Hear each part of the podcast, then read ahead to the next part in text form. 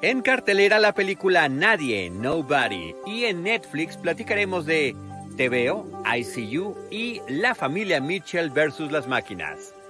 Bienvenidos a Cinemanet. El cine se ve, pero también se escucha. Cinemanet. Charlie del Río, Enrique Figueroa, Rosalina Piñera, Diana Su y Deidali Gómez. Cine cine, y más cine. Bienvenidos. Cinemanet. Qué gusto que nos estén acompañando en Cinemanet. Yo soy Charlie del Río. Les doy, por supuesto, una cordial bienvenida a nombre de todo nuestro equipo, empezando por nuestro productor Jaime Rosales El Buel. James, atrás de todo lo que estamos haciendo por acá. Eh, saludos también a Deidali Gómez y a Enrique Figueroa Naya y bienvenido a este episodio. Bienvenida, Rosalina Piñera. ¿Cómo estás, Rosalina? Feliz y encantada. Hoy tenemos como una triada de entretenimiento. Por supuesto, los invitamos a que nos acompañen eh, para platicar. Y bueno, pues también saludamos a nuestros compañeros que hoy no pudieron acompañarnos. Gracias. Así es. Muchas gracias, Rosalina. Y Diana Su. Hola, hola Charlie, hola Ross, también hola a los ausentes, a Jaime. Jaime no es ausente, ahí está produciéndonos atrás. Estoy muy emocionada por las películas que elegimos para hablar el día de hoy y de estar con ustedes, obviamente. Me parece que están muy divertidas, están muy entretenidas, son películas que sorprenden, son películas que agradan, una del cine, dos de plataforma, y pues eh, si a ustedes les parece bien, ¿qué les parece si arrancamos con una película cuya temática la hemos visto en innumerables ocasiones, es decir, alguien se metió con la persona equivocada, pero qué bonito y qué grato cuando esa eh, premisa tan conocida llega a sorprendernos, llega a agradarnos en términos de, dirección, de historia y de actores que participan en ella. Me parece que esa es una de las cosas importantísimas que hay que mencionar de la cinta Nadie o en su título original Nobody. Diana Su. Pues me encantó, me encantó esta película. Yo soy muy fan de Bob Odenkirk desde Breaking Bad, todavía mucho más en Better Call Saul. Eh, sé qué tipo de personajes le quedaban bien a Bob Odenkirk hasta que lo vi en esta película y me di cuenta que puede ser completamente un héroe de acción, héroe de acción, perdón, como no lo sabíamos. Y bueno, ahorita vamos eh, desenterrando datos sobre la película, quién está detrás, el guionista eh, y todo eso. Pero yo quiero mencionar, eh, dijiste tú, Charlie, que la película se centra en este don nadie, ¿no? Que conocemos muchas películas de este protagonista que a, raíz de un suceso violento que le, que, le, sucede y a su familia, entrena y entonces se convierte en este hombre eh, temido por todos.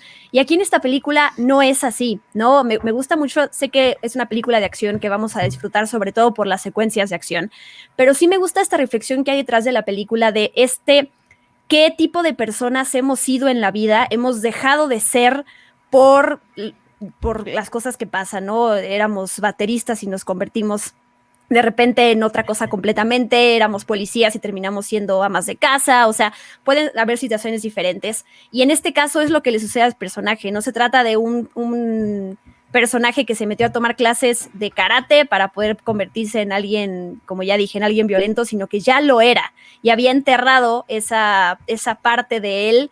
Eh, lo cual me gusta muchísimo. ¿Quién, ¿Quién eres y con quién estás más cómodo? ¿Con el que la persona que eres hoy en día o con la persona que fuiste a lo mejor no lograste ser por cosas que pasaron? Entonces, eh, por ahí va la película y mm, bueno, les cedo la palabra tampoco para, para no, no explayarme, pero me encantó. Rosalina.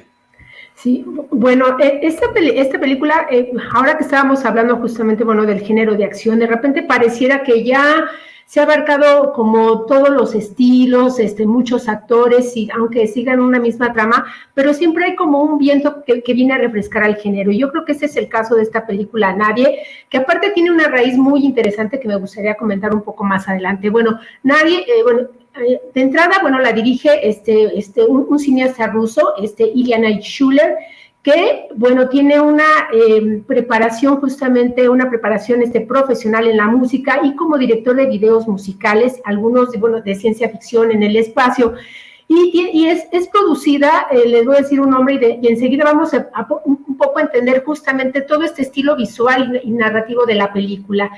dentro, dentro de los productores está Timur Bekmambetov, este director ruso que hace algunos años causó una gran sensación en el, en el cine de Hollywood y en todos los públicos por, este, por dos películas en particular, una que era Guardianes en la Noche, otra Guardianes de Día, que hablaba sobre el tema de los vampiros, pero mezclados con, con, el, con el género de acción.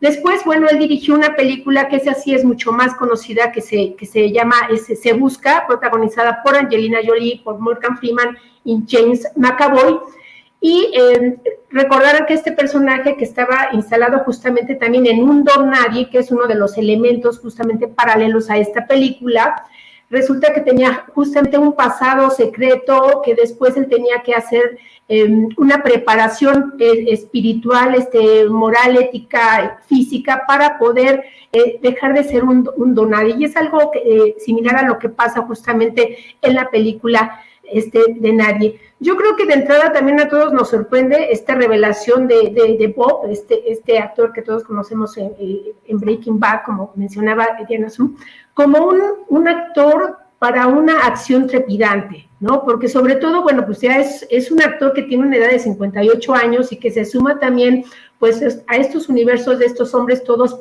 todopoderosos que, bueno, ya nos había sorprendido, por ejemplo, Liam Neeson, que a su edad, bueno, tomaba justamente estos papeles, estos este, protagónicos, donde de repente llega un momento, un día de furia, justamente en donde viene esta explosión.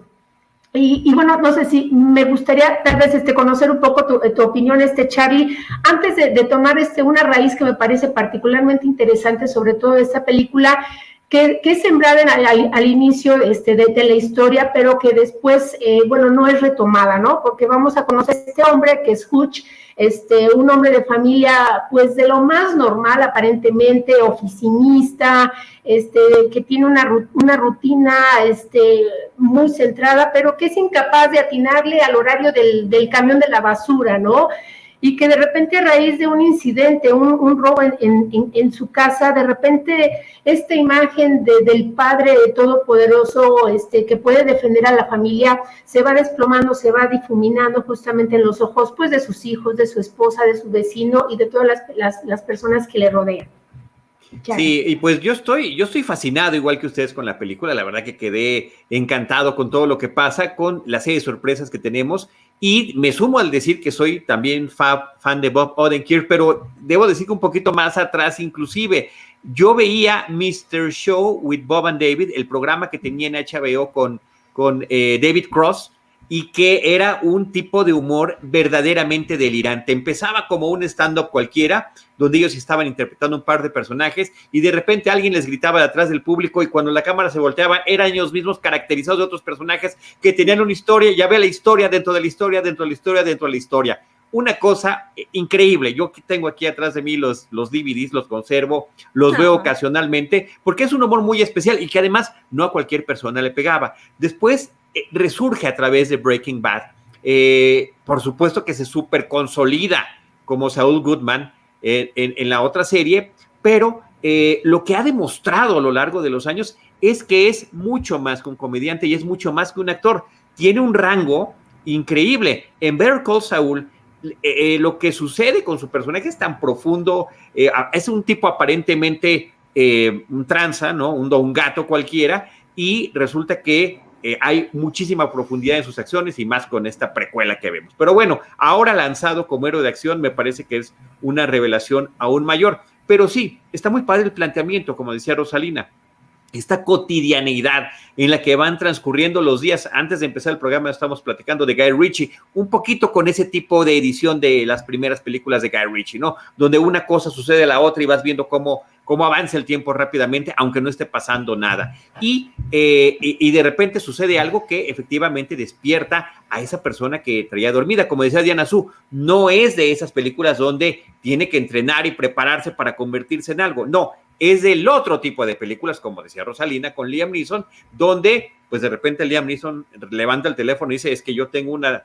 serie de habilidades que, que usted no quiere conocer y que más le vale que no conozca, ¿no? En Búsqueda Implacable, por ejemplo, que ya tuvo varias secuelas. Pues es ese tipo, es un Charles Bronson, es también un Charles Bronson, de esos hombres que eh, ya este, están preparados, pero que estaban viviendo, o como John Wick, me parece que sería la referencia más cercana, es una película que en su premisa y acción, eh, inclusive hasta con los villanos que se enfrenta, porque termina con la, eh, enfrentado con la mafia rusa, son muy similares, pero en tonos completamente distintos. Y me parece que ahí está una parte, pues, genial de la historia. Al mismo tiempo, nos está, eh, si bien nos está lanzando a Bob Odenkirk como héroe de acción en esta cinta, un héroe eh, igual que Indiana Jones, extraordinariamente frágil y falible. Es un hombre que va a recibir todos los golpes posibles, pero que finalmente podrá seguirse levantando. Pero también rescatan a Christopher Lloyd y ver a Christopher Lloyd es un deleite a sus ochenta y tantos años, empoderado en el papel que le toca sin dar mayores detalles. Me parece también un dato curioso y bonito que Michael Ironside un hombre que con una fortaleza física, con una cara de villano que efectivamente sirvió para ser el némesis, el antagonista de numerosas películas, prácticamente irreconocible, con el tema de la edad e inclusive del peso, Connie Nielsen como su esposa, pero ciertamente, ciertamente la película está francamente centrada en el personaje de Hutch Mansell que hace Bob Odenkirk, Diana Su. Sí, bueno, Rosalina ya platicó sobre el director, sobre el productor de la película y tú ya brevemente mencionaste quién está detrás como guionista, ¿no? Que es Derek Kolstad, que es nada más y nada menos que el, el creador de la franquicia de John Wick. Eh, mucha gente como que le, molestó esta parte, ¿no? Que, la vieron como una película repetitiva o que copiaba un poquito la fórmula de John Wick. Eh, yo más bien que verlo como una copia, siento que toma estos elementos que le gustan a este guionista tratar en la pantalla y los adapta a esta otra historia familiar, ¿no? Que se desenvuelve de una manera diferente y yo con eso quedé francamente em, muy feliz. Por ahí leía comentarios de gente que decía, estaría increíble en algún futuro un crossover rápidamente entre John Wick y, y entre Nobody, ¿no? Que veamos pasar alguno de ellos por atrás del otro o algo, ¿no? Digo, aquí está el carísimo ejemplo con estos dos pósters que casi casi tienen la sangre en el mismo lugar, ¿no? O sea, casi casi. Eh, y es la misma idea, ¿no? Uno con armas y otro con puños. Eh, o sea, no se está negando, no se está ocultando ese origen. Es una variación. Es una variación. Me gusta mucho entonces toda esta parte violenta de armas, explosiones, pero me gusta también el humor. Creo que si hay algo que logra muy bien Bob Odenkirk, además de toda la parte de acción, es cargar con esa delgada línea de humor que de repente la, la película podría pues hacer como una parodia de muchos momentos eh, eh, de acción, ¿no? De repente hablan ahí sobre un brazalete de la hija de él que es de un gatito y entonces la manera en que lo dice podría ser como muy burlona, podrías en algún momento perder como que esa, esa inmersión que tienes en una atmósfera de acción, pero no pasa porque Bob Odenkirk o sea, lo carga, ¿no? Carga con esa parte de soy simpático, pero al mismo tiempo me tomo mi papel en serio y mi personaje, y entonces es totalmente creíble todo, ¿no? Con sus exageraciones, estos momentos de Christopher Lloyd sí son así de pararse en la butaca y gritar, sí, ¡Sí! ¿no? O sea, es súper emocionante lo que logra. Y todo nada, estos momentos de, comedia, como decían, los golpes de repente que se dan con sillas, que el, que está en el hospital ahí, que le, hacen algo con la silla, la verdad es que es una película eh, muy disfrutable que además espero, a partir de la recepción que ha tenido en taquilla y en, y en crítica, pues que haya otra. No, claro, yo feliz. Dice nuestro productor Jaime Rosales que como son estudios muy diferentes, es muy complicado que exista un crossover, pero mira, en nuestros corazoncitos esa esperanza siempre va a existir. Y bueno, le mandamos un saludo muy grande a Alonso Valencia. Hola, Alonso. Querido Alonso, compañero, el productor, el, realizador de estudio de al que nos ha invitado a participar. Muchas gracias, Alonso. Y además, Charlie, eh, perdón, yo leí por ahí que Alonso ya la vio varias veces, por lo menos dos. Esta película de Nobody. Ahí, lo leí en Twitter, así que se ve que la. Entendió, entendió. Y vale la pena, y vale la pena hacerlo. Y dice aquí en su comentario, todos los momentos de Christopher Lloyd son grandiosos. Así es, porque además no son muchos, pero cuando llegan, efectivamente ahí está, y ahí nos está confirmando que sí, ya la ha visto más de una vez. Eh, y el humor negro, yo subrayo lo que dice este, Rosalina, subrayo lo que dice Diana Su. Me parece que el humor negro es sensacional, es puntual, llega además en momentos precisos y efectivos, ¿no? Hay un momento en el que llega y se estaciona en un lugar eh, de estacionamiento de un lugar muy grande y él llega a un punto en particular y es por algo, ¿no? Y me parece que le atinan con mucha gracia pero también con un corazón negro tremendo, Rosalina. Sí, yo creo que justamente este toque de comedia eh, hace que la película se convierta como en un, en un, eh, en un entretenimiento puro, si a pesar de todas estas dosis de, violencia, ¿no? Porque, bueno, quien ha visto John Wick, eh, de repente es, como esta, esta violencia seca, ¿no? De, que escuchas el, crujir de los huesos, como dicen, el, el golpe de, las sillas, pero en el caso de John Wick me parece que hay una, una este, violencia no solo, digamos, eh, como su, de, nivel muy alto. Y en este caso el toque de comedia, justamente las habilidades este, histriónicas de, este actor logran hacerlo como muy digerible, de, muy, muy divertido y por supuesto, bueno, con, con en, esta dupla que estamos viendo justamente a Cuadro, pues creo que la fórmula es, es de entretenimiento este, puro. Lo, que yo quería comentar y justamente que, me llamó eh, mucho la atención y sobre todo muy interesante era como la, la raíz de este personaje, de cómo se gesta, ¿no?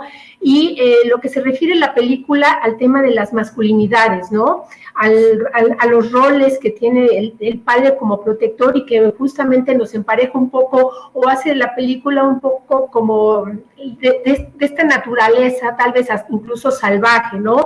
Porque finalmente, bueno, eh, se está estipulado que, bueno, que los padres tienen que ser como los protectores, en este caso, de la manada, de la familia.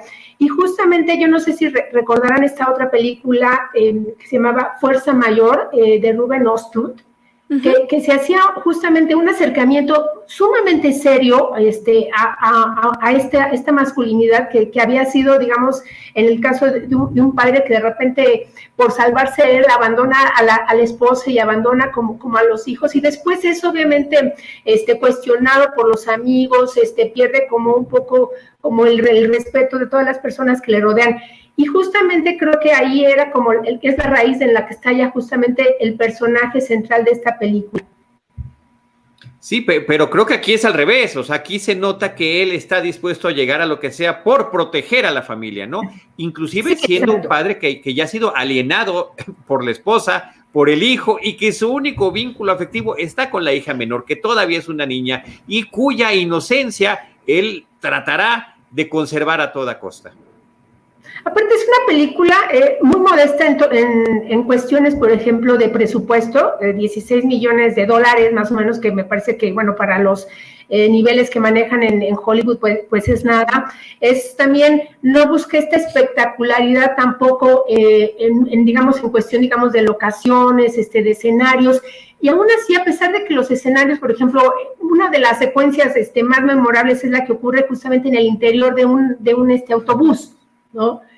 Y, parece, me, parece que justamente eh, explotar estos pequeños espacios para hacer esta, estas coreografías este, tan novedosas de acción, para darle incluso este toque absurdo y de humor, creo que es lo que le da como este encanto a la película. Sí, estoy de acuerdo. Diana no sé si tengas algún comentario final sobre la película.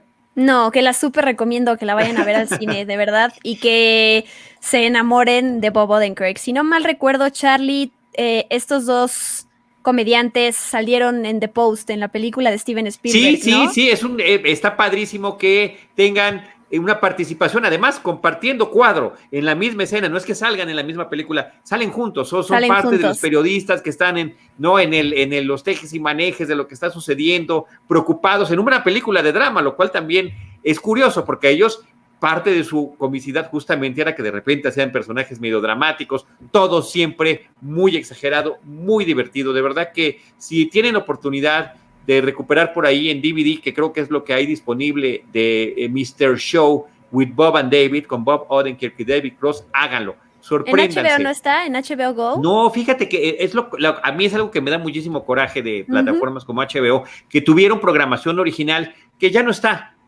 Que, uno dice, oye, pero si ya ahorita ya todo es digital y demás, parece que hay un tema de que vencen derechos, ¿no? Spawn, la primera versión animada de Spawn que también estaba en HBO, pues ya no está disponible y así un montón de cosas que he buscado y que Dream On, otra serie muy simpática eh, de, comedia, ¿no? Un poco subida de tono, pues no, son cosas que han, tristemente, han desaparecido, ¿no? Y por eso también hacer el, el y lo comentamos con cierta regularidad, ¿no? Tener el sustento todavía del material físico, ¿no? De los, de los videos, el Blu-ray, el DVD, pues todavía tiene un valor muy importante cuando, pues un día está en una plataforma y el otro día ya no está. O hay otros que simplemente eh, pasan mucho tiempo sin que puedan regresar. Mira, qué rápido encuentra las cosas Jaime Rosales. Ahí está la Ahí está un, un póster de Dream On. A ver si encuentras uno de Mr. Show with Bob and David.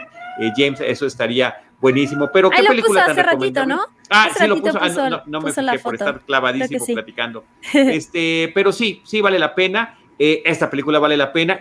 Si están ustedes pensando, ah, está, sí es cierto, ya la había puesto. Si regresamos o no a los cines, que todavía sigue siendo pues una preocupación de mucha gente. Ya hemos ido nosotros, eh, que estamos aquí en varias ocasiones, ya nos inclusive ha puesto sus fotos eh, cada que va a alguna, alguna función. Eh, creo que las condiciones afortunadamente están, ha habido mucho orden tanto por parte del cine como por parte del público. Y esta es una de esas películas que sí vale la pena. Está en cines. Esta, es la, esta es la película de esta semana que estamos comentando en cartelera. Y puedo decir algo, Charlie, también eh, como que luego la queja de muchos ah, mucha gente que va al cine, el público, es, es que veo que mucha gente no sigue las reglas, ¿no? Y se quitan el cubrebocas siempre hay gente que no va a seguir las reglas y creo que lo que digo, no, no sé, uno no puede vivir haciéndolo, pero cuando se puede reportarlos, o sea, acercarse con alguna persona que vean de Cinepolis y decirle, oye, esta persona vi esto, no, no, dejaron la puerta abierta del cine, o sea, como siempre se puede estar también fomentando que se cumplan las reglas, aunque debería ser un mundo perfecto, eh, no es así, entonces creo que apoyar y ayudar cuando se puede también fomenta que las cosas pues vayan mejorando cada vez más, ¿no? Sí, bueno, yo he notado que la distancia sí está muy bien eh, marcada y demás, porque también eh, sí hay algún momento en que quienes compran pues refrigerios, palomitas o lo que sea, pues se lo tienen que quitar. Para sí, pero no se lo vuelven a poner. Y ese, es el gran issue. Como que alguien tiene que entrar a la sala y checar que se lo vuelvan a poner, porque es, pues es triste, pero ya, ya lo he vivido y yo sí fui y dije como, oigan, alguien puede entrar a checar y se supone que hay alguien que tiene que estar al pendiente de eso. Y es importante eh, pedirlo, ¿no? Y, y como, como público también exigir ese tipo de cosas. Claro. Y es, es, también puede ser, inclusive, no necesariamente que sea gente que está portando mal, se te puede olvidar, ¿eh? O sea, también, puede suceder. O también puedes pasarte toda la película comiendo las palomitas. O sea, que si te compras tu bote gigante, no te lo puedes llegar a terminar. Pero bueno, eh, háganlo con todo cuidado, eh, pero si, si hay alguna película de verdad de las últimas que hemos platicado por la que valga la pena regresar al cine, inclusive más de una vez, ahí está esta que se llama Nobody, Nadie, que está en cartelera. No sé si tengas un comentario final, Rosalina.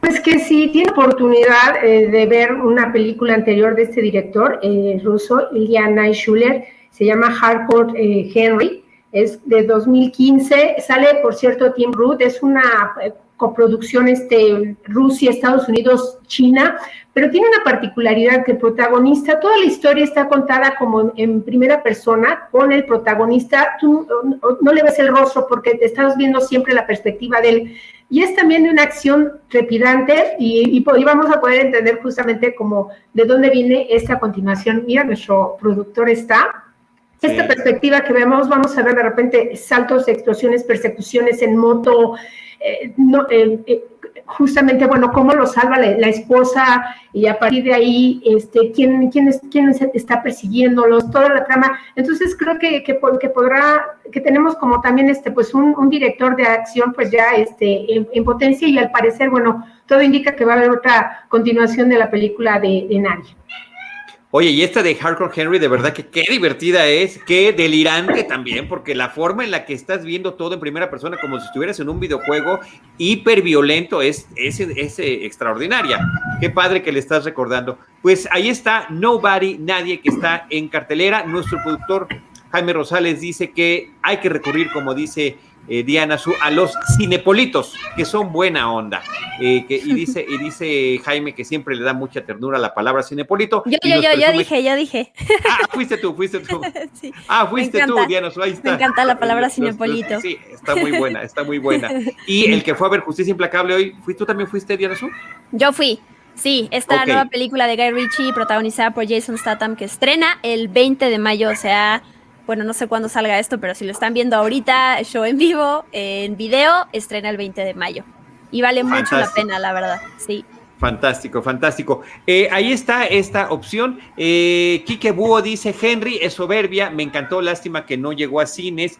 Y Héctor Cabañas pregunta que si está en plataforma, no lo sé, habría que checarlo. La verdad que no tengo el dato aquí a la mano, a ver si alguien nos puede ayudar a resolver ese detalle. Bueno, de Nobody nos vamos a saltar a la plataforma de Netflix. Ahí, eh, pues de muy reciente estreno, la está la película I See You, te veo. Yo estaba buscando eh, si ya la habíamos tenido estrenada comercialmente porque es una película del 2019 y no encontré que haya llegado previamente a la cartelera en México y, y, quedé sorprendido porque la película es otra sorpresa distinta. Estamos aquí en el cine de suspenso, en el cine de horror, ante la posibilidad o no de lo sobrenatural. Me parece que es otra película muy bien coreografiada donde eh, vemos a una familia que está viviendo una serie de eventos perturbadores, mientras algo todavía más perturbador pasó ya en el pueblito, que es la desaparición de algunos pequeños, con el recuerdo de que ya otros más en algún otro momento pues han sido víctimas de algún depredador humano y, eh, y el investigador y su esposa y, su hijo que, tienen que ver este, de qué manera están involucrados en todo esto. Entre, entre, los eh, actores que aparecen en la película está Helen Hunt, que es la única cosa que de verdad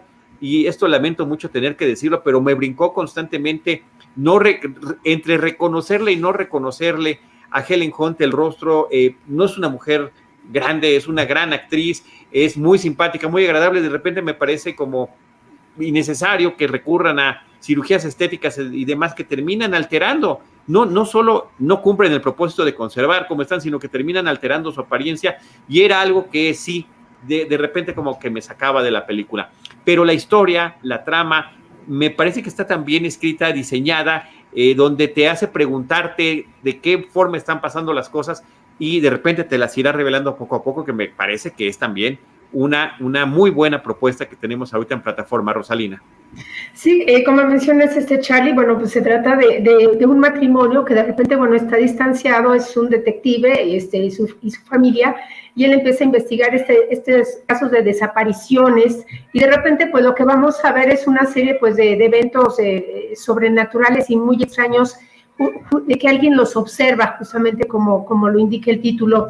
Yo creo que, y resaltaría justamente, bueno, de esta película, es la mezcla de géneros, ¿no? Porque me parece que el director Adam Randall, este, un, eh, cineasta británico, es como muy hábil justamente para darte em, estas atmósferas como muy enrarecidas, ¿no? De que hay alguien que está observando, hay algo que no está que no es normal y sobre todo en las vueltas de tuerca, que creo que ahí no podemos este, abundar mucho, pero que sí son sumamente sorpresivas porque nos, nos llevan, eh, como decíamos, un poco del cine de terror este, al, al thriller, este, al, al, tema familiar, este, a, cómo esta, esta familia ¿no? va a ir justamente, bueno, zanjando este, las distancias o no, a mí también, eh, bueno, yo lo que sí aplaudo un poco es el regreso de Helen Hunt, que había estado como yo creo que muy ausente, de repente sí, también no, la reconocía, eh, todos pues recordamos, este, la, recordamos como ganadora de,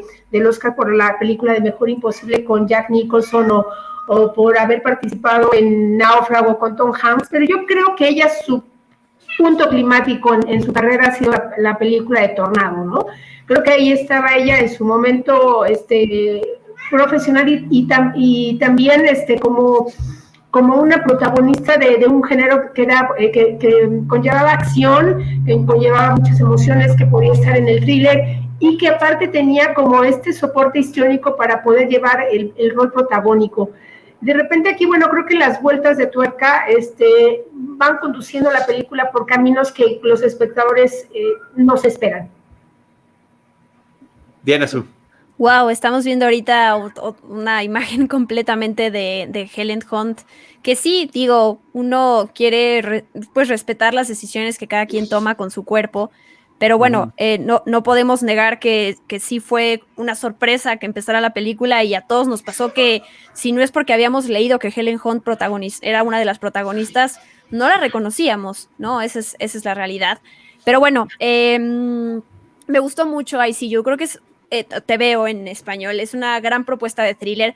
Me gusta comentar que la película empieza como una película de terror. Sí mantiene durante toda la película algunos elementos como movimientos de cámara, y la música sobre todo, pero sí es un thriller. Lo digo para las películas que las películas, las personas que no les gustan ver películas de terror y que por eso a lo mejor no la eligen, eh, es un thriller, ¿no? O sea, sí, sí está ahí lúgubre, digamos, pero es un thriller que puede ver cualquier mi mamá que no ve películas de terror, la vio y le encanta. Ok, ok, eh, para, para, que lo sepan.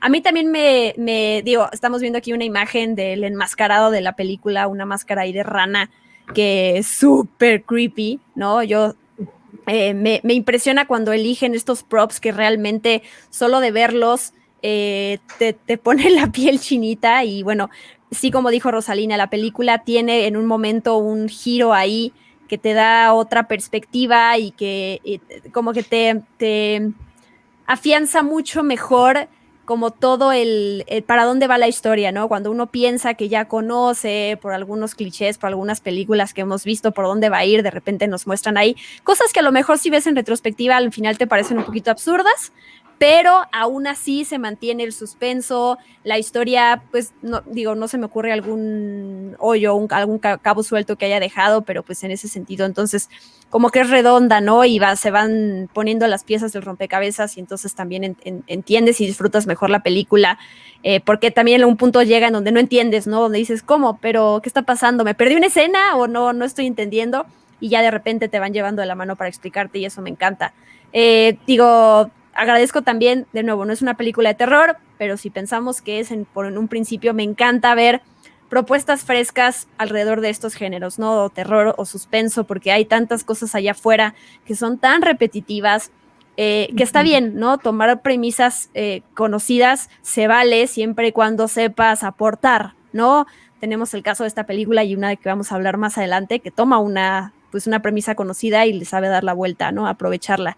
Entonces, súper, súper recomendable esta película que está en Netflix y que, pues como dice Charlie, es raro porque estrenó hace unos años y como que uno dice, pero ¿por qué es un estreno en Netflix? Y bueno, no llegó a los cines y ahorita por fin la, adquirió la plataforma, así que véanla. Sí, lo, lo cual es una ventaja, una ventaja más de este tipo de situaciones, pero sí, insisto, es de extrañar que no la hayamos podido ver en cines en su momento, cuando es una película que verdaderamente llama la atención, está jugando con los géneros, está jugando muy bien con el espectador, se agradece, porque inclusive te muestra cosas y después te las muestra otras perspectivas y por supuesto que en cada una la verás diferente y te imaginarás cosas distintas. Y me parece que cuando uno logra caer en el juego, porque al final de cuentos son, son espejos y humo, todo lo que sucede, ¿no? Es, una forma de crear esta ficción y cuando funciona así, pues es una maravilla y es un deleite y se agradece. Oigan, otra vez yo voy a sacar eh, eh, mi, mi, vena generacional y decir que de Helen Hunt, pues es imposible no mencionar esa serie, ese sitcom fabuloso que tenía con Paul Reiser, que era Mad About You, una serie mm. televisiva sensacional donde de verdad que se convirtieron pues mucho antes de Friends, mucho antes de Seinfeld, era uno de los programas consentidos. De hecho, hay un pequeño crossover entre Mad About You y Seinfeld con el personaje de Kramer en algún momento. Pero eh, por mérito propio, eh, Mad About You era una, una, serie sensacional. Este Paul Reiser, que además era un, un stand-up comedian que eh, llega a participar también en películas de ciencia ficción como Aliens, por ejemplo, Helen Hunt, como decían hace ratito, eh, decía Nancy Caracoles, a quien le mandamos muchos saludos, que le encanta el mejor imposible, bueno, ¿no? Hasta con reconocimientos en la ceremonia de los Oscars por esa película, pero bueno, sus orígenes están por acá. Y Paul Reiser, que eh, pues también tenía mucho antes una, una serie también muy simpática que se llamaba My Two Dads con Greg Evigan, dos hombres que compartían la paternidad de una pequeña niña, ¿no? Eh, a quien conocen porque no sabían que existía. Cuando la mamá muere, ambos habían tenido una relación con, con la mamá y en diferente momento y bueno, pues finalmente ambos se quedan a cargo de ella. Otra, otra gran eh, y muy divertida serie donde pequeños eh, actores jovencitos después hicieron su trayectoria, pero en fin, nos, nos estamos desviando. Eh, ahí está esta propuesta de ICU. Te veo, efectivamente, gracias por la precisión, este, Diana Su el título en español que está en la plataforma de Netflix. Y finalmente, pues sí, otra sorpresa más, también grata.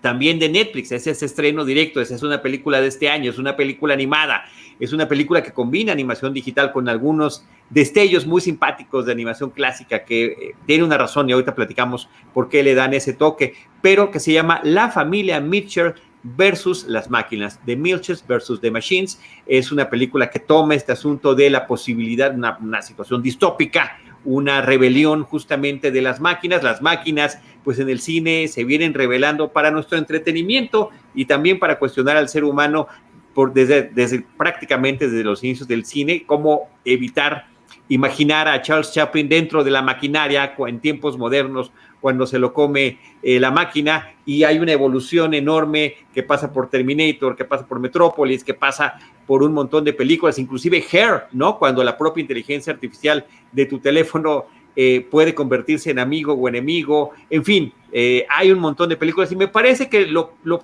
apropiado y lo correcto y lo simpático que hace esta película es tomar de todo un poquito de estas referencias. Es una suma de referencias impresionante.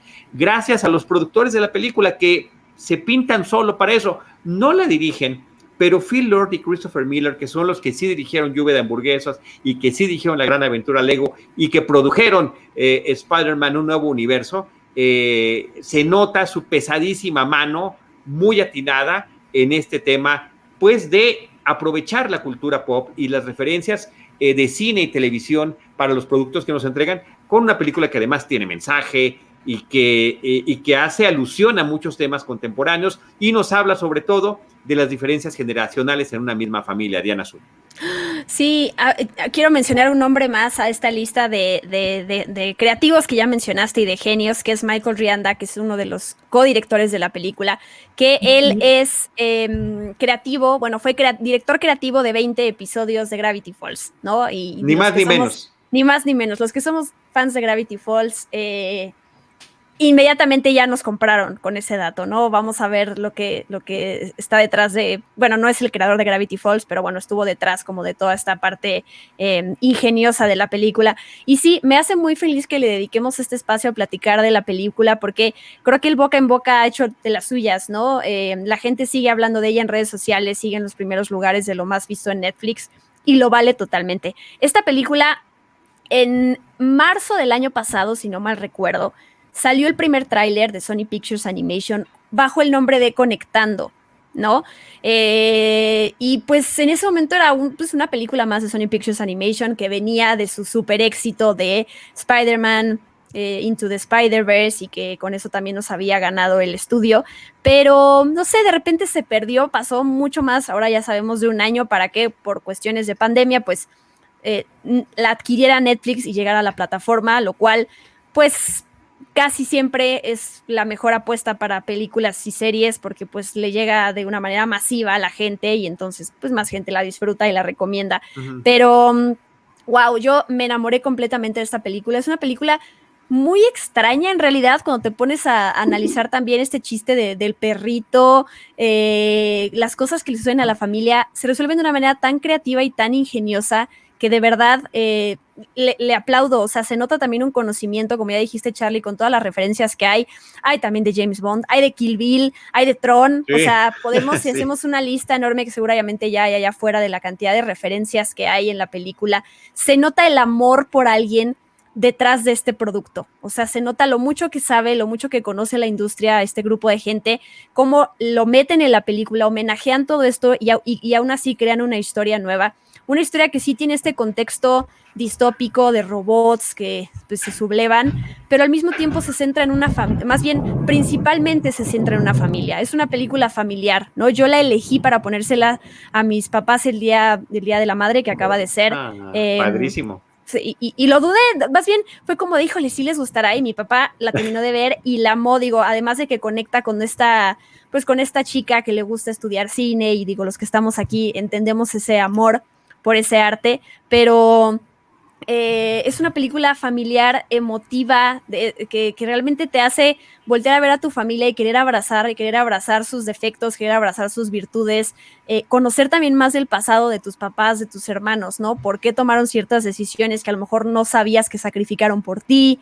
Como que todo eso te deja la película, es divertidísima, divertidísima, o sea, Y, y sí, sí, esos chistes también como de, ¿cómo se llama? Como de pastelazo se dice, ¿no? Estas cosas que son como muy, muy bobas que te hacen reír, pero también hay mucho ingenio. O sea, sí, la, amo y de verdad que eh, es la mejor película animada que he visto este año, más que Raya.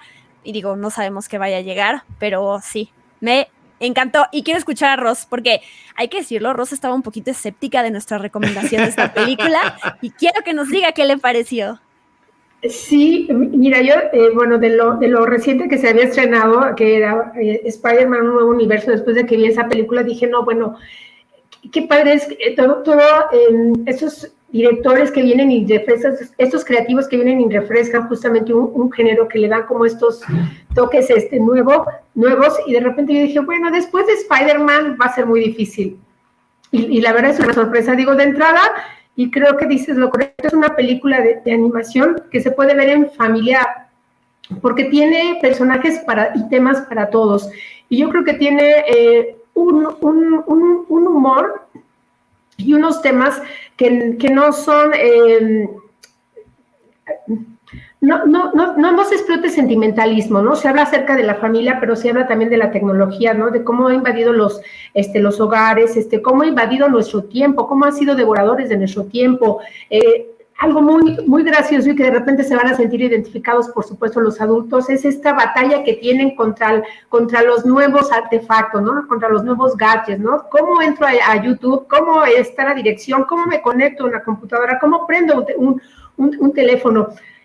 Pero todos los personajes, porque esta familia que, que resulta una familia disfuncional, pero que es angelicalmente normal, esta sí es una familia como de tantas, como dices, como pues con tantas diferencias y, como de repente estas diferencias que parecen ser eh, las que distancian y que resultan que, que, son, que son las que van a acercar a cada uno de los integrantes, ¿no? De repente, por ejemplo, esta chica, esta chica, esta adolescente, que bueno, ella es una cineasta en potencia, y este que, está obviamente muy casada con lo, con lo nuevo de la tecnología, y este hermanito, que obviamente está fascinado con los dinosaurios, ¿no?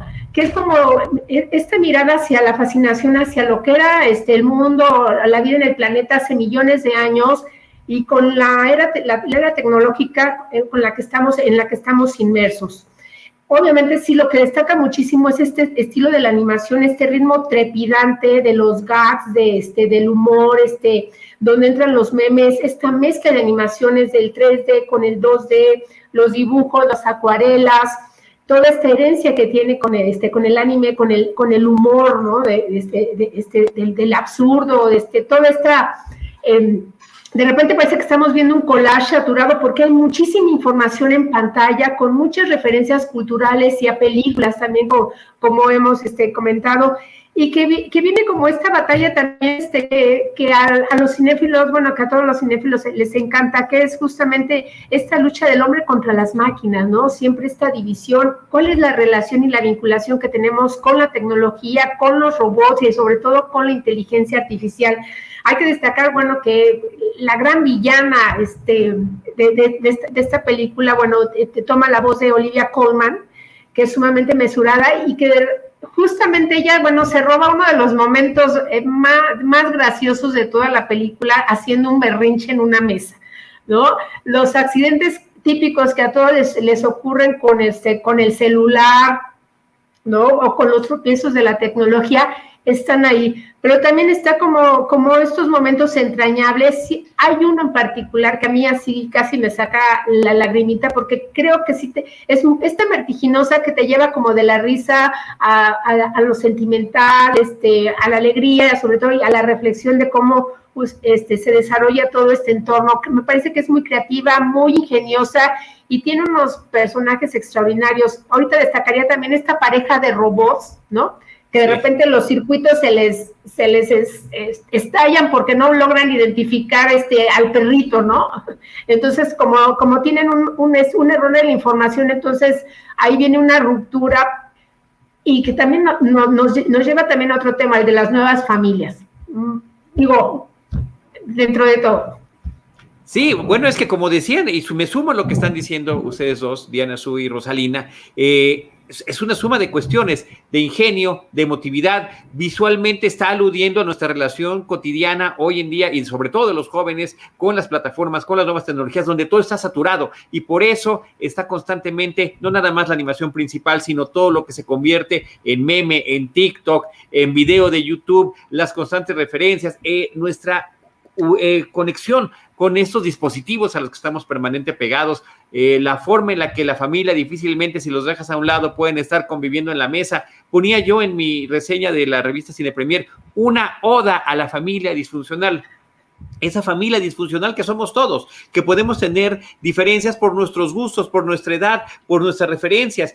Y, y, como dicen las dos, efectivamente nos lleva de los momentos más divertidos, muy, muy creativos, muy bien armados, muy bien confeccionados, a otros que son más emotivos, que también tienen, por supuesto, un sustento importantísimo en lo que tiene que ver la relación de unos con los otros, la perspectiva que tienen los demás a través de las redes sociales. Hay una familia de sus vecinos que es aludida allí un poco al estilo de los Flanders, pero bueno, para, para nuevas generaciones. Y sobre todo, eh, a mí como papá, una parte que me encanta y que veo yo que es un tema recurrente de Phil Lord y de Christopher Miller en esas películas de acción, de animación y acción y de humor que nos han entregado desde el 2009, desde Lluvia de Hamburguesas eh, y de La Gran Aventura Lega y también de Spider-Man Un Nuevo Universo, la relación de el, hijo o hija y el papá. Y todos estos papás, el papá de Lluvia de Hamburguesas, el papá de, de Spider-Man Un Nuevo Universo, eh, el papá de esta película, son hombres grandotes, ¿no? Inclusive de la gran aventura Lega, Lego, que está eh, ahí eh, interpretado por Will Ferrell en algún momento. Son estos hombres que son como imponentes y con los que difícilmente puede haber un sentido de identificación y que todos estos hijos o hijas son apasionados y son genios en cada una de las cuestiones en las que están involucrados, en la creación científica, en la creación de películas, en, eh, en, sus estudios y habilidades nuevas y con el arte, en el caso de Spider-Man, un nuevo universo. Todos tienen estas, estas, eh, estas eh, condiciones que tendrán que superar para poder tener este acercamiento y efectivamente cómo entender lo que para cada uno significa algo. ¿Por qué ese pequeño alce de madera era importante para el padre? Bueno, cuando te enteras, o sea, te dan ganas de abrazar al Señor, pero ¿por qué es importante también las películas y qué es lo que quiere decir en el caso de la película Katie Mitchell con las películas que quiere mostrar y enseñarle a sus papás y que los papás no saben en qué momento quitar la vista porque se están aburriendo, no entienden, es demasiada información para ellos, no les gusta la tecnología y demás. Creo que todo eso es lo que hace que la película verdaderamente se vuelva entrañable y algunas de las propias contradicciones que tiene, que son muchas y que son a propósito. El hermano menor tiene la voz de Danny McBride, ¿no? Es, es un niño que tiene ya la voz como de señor que también como que te, te desconcierta y te saca de onda. Las voces de los robots que mencionaba Rosalina, una de ellas es de Fred Armis en un cómico sensacional. Maya Rudolph como la mamá, me parece que está increíble. No, es, es un deleite, es un deleite la película y creo que vale muchísimo eh, la pena eh, seguirla recomendando, como dice Diana Su. El boca en boca me parece que es formidable. Perdón, del papá, este, Diana Su. Sí, quería leer aquí, Alonso nos decía, la combinación de diferentes tipos de animación es increíble, como ya decía Rosalina, y también la secuencia de los Furbis. Todo toda mi vida he odiado los Furbis, nunca tuve uno, siempre me dieron miedo. Entonces, cuando vi esta escena del Furby gigante, dije, sí, ya ven, eran malos, siempre fueron malos y, malditos esos Furbis. Y bueno, yo quiero destacar... Em, la resolución de la película, cómo recae en el perrito, en Monch, y eh, todo esto que es a lo que yo me refería, de que es que es, tan extraño y a la vez tan genial y creativo la parte de, de perro cerdo, perro cerdo, perro cerdo, rebanada de pan. Se me hace, eh, o sea, tan creativo. Son como esas cosas que alguien puede decir en la mesa y que a lo mejor parecerían absurdas y tontas y uno diría, bueno, pero ¿cuál es el chiste de eso? Y que pueden hacer una genialidad, porque además me encanta que estos sidekicks tengan una participación tan grande en la película, o sea, tantos chistes recaen en este perrito eh, que además es, ay, es, o sea, la pura, eh, es un angelito el perro, ¿no? O sea, velo, y cómo se le, cuando el niño lo carga y se le resbala de lo gordo que es y se le va como toda la papada y le cubre la cara, o sea, no, es, es maravilloso, o sea, estoy enamorada de, de este perrito de Mon, ya quiero tener mis 80 peluches de Moncho, obviamente, aquí en mi casa. Es que, ay, es que Jaime ahorita nos está poniendo todas las imágenes del mundo y aquí me vas a tener diciéndole a todas y cada una, ay, qué bonito. Es adorable. es adorable.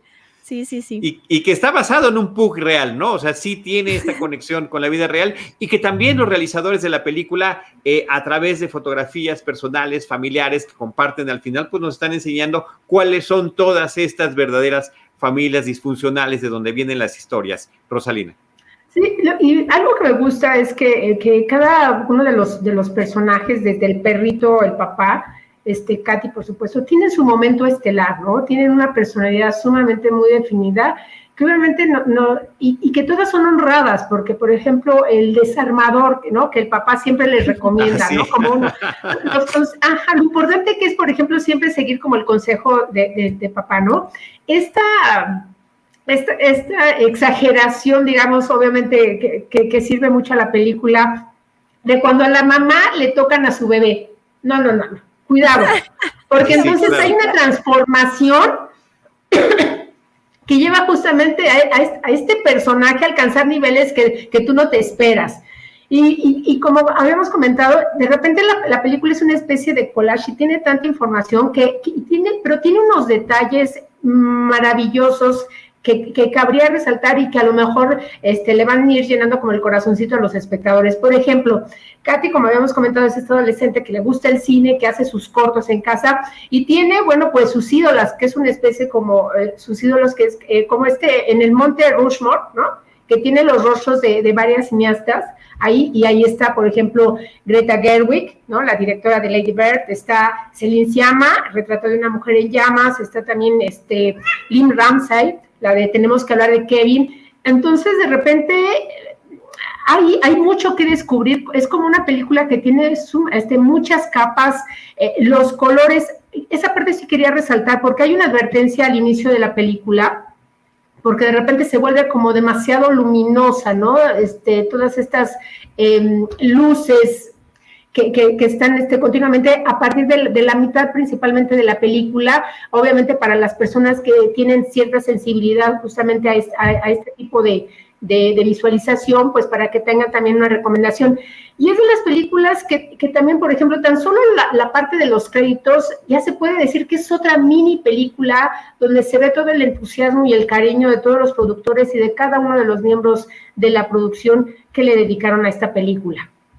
Sí, sin duda alguna. Y como dices, eh, la, cantidad de detalles que tiene la película, los calcetines de Katie, del personaje principal, pues son como, son el, el mismo dibujo de la alfombra del resplandor ni más ni menos, ¿no? Ese tipo de cositas tiene por todos los pósters que tiene, los post-it, las calcomanías que están atrás de su computadora, todo, todo está lleno de referencias. Y es muy grato también, también es una de esas películas que uno puede ver diferentes veces, no varias veces, pero creo que sí, son de estas que la primera vez que la veas, cuando sea todo una sorpresa, pues resultará una genialidad. Y también decir esta obsesión que tienen eh, Christopher Lloyd, eh, eh, Phil Lord y Christopher Miller con personajes como Steve Jobs. También desde Lluvia de Hamburguesas nos presentaban estos genios que hacen sus presentaciones para presentar la nueva tecnología y que finalmente podrían no salir las cosas como estaban previstas. en serio, parece que son películas que no están hablando de muchas cosas y que son divertidas para la familia y no,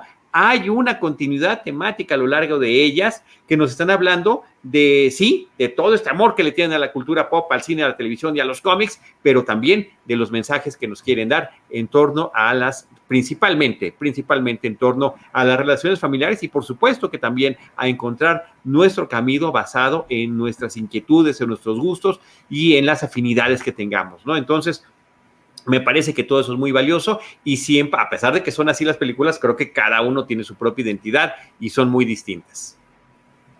Sí, una, de, una delicia esta película. Yo más quiero destacar el papel de nuestro productor que de inmediato puso la, la, escena del resplandor para que pudieras este, hacer la comparación con los calcetines. Así es. Bueno, pues eh, creo que con eso concluimos. Está más claro que le estamos recomendando los tres, que nos gustó. Muchísimo. Eh, y, Rosalina, y Rosalina, que Gracias, qué bueno que te animaste, Rosalina. A, te los agradezco. Esta, esta recomendación y a todos ustedes que nos están acompañando a platicar de todo esto. Diana Su, muchísimas gracias. Qué gusto haberte tenido y haberte visto el día de hoy. A ti, Charlie, y a ti, Rosy, a ti, Jaime, y a Enrique y de Dalí, de Dalí que no están, y a la gente que nos acompañó el día de hoy. Gracias. Amo platicar con ustedes. Muchas gracias, Diana Su. Rosalina. Ah, pues les agradezco a todos los que nos han acompañado en esta transmisión. Pues por supuesto las tres películas son recomendables, es entretenimiento puro que, que pueden encontrar en, en, el cine o también o en, una plataforma en, su casa. Y pues no, no los esperamos en nuestra siguiente emisión de Cinemanet. Gracias. Muchas gracias. Las tres películas, Nobody o Nadie, que está en cines, eh, Te Veo o I See You, que está en Netflix, y La familia Mitchell contra las máquinas o The Mitchell versus The Machines, que está también en la plataforma de Netflix. Eh, arroba guion bajo Diana Su, arroba Rospinera, arroba Charlie del Río, arroba Cinemanet. Jaime Rosales también está en redes sociales. Gracias a todos. Alonso Valencia, qué gusto. Quique Bueno, Nancy Caracoles. Eh, ¿Quién me falta? Creo que ya, Héctor, Cabañas. Muchas gracias. Muchas gracias, Héctor. Muchas gracias. a todos por habernos acompañado y a los que nos escuchan también en los otros espacios donde aparecemos nosotros en Cinemanet. Les recordamos que los estaremos esperando en nuestro próximo programa con cine, cine y más cine. Esto fue Cinemanet con Charlie del Río, Enrique Figueroa, Rosalina Piñera, Diana Su y Deidali Gómez. El cine se ve, pero también se escucha. Cine. Y más cine.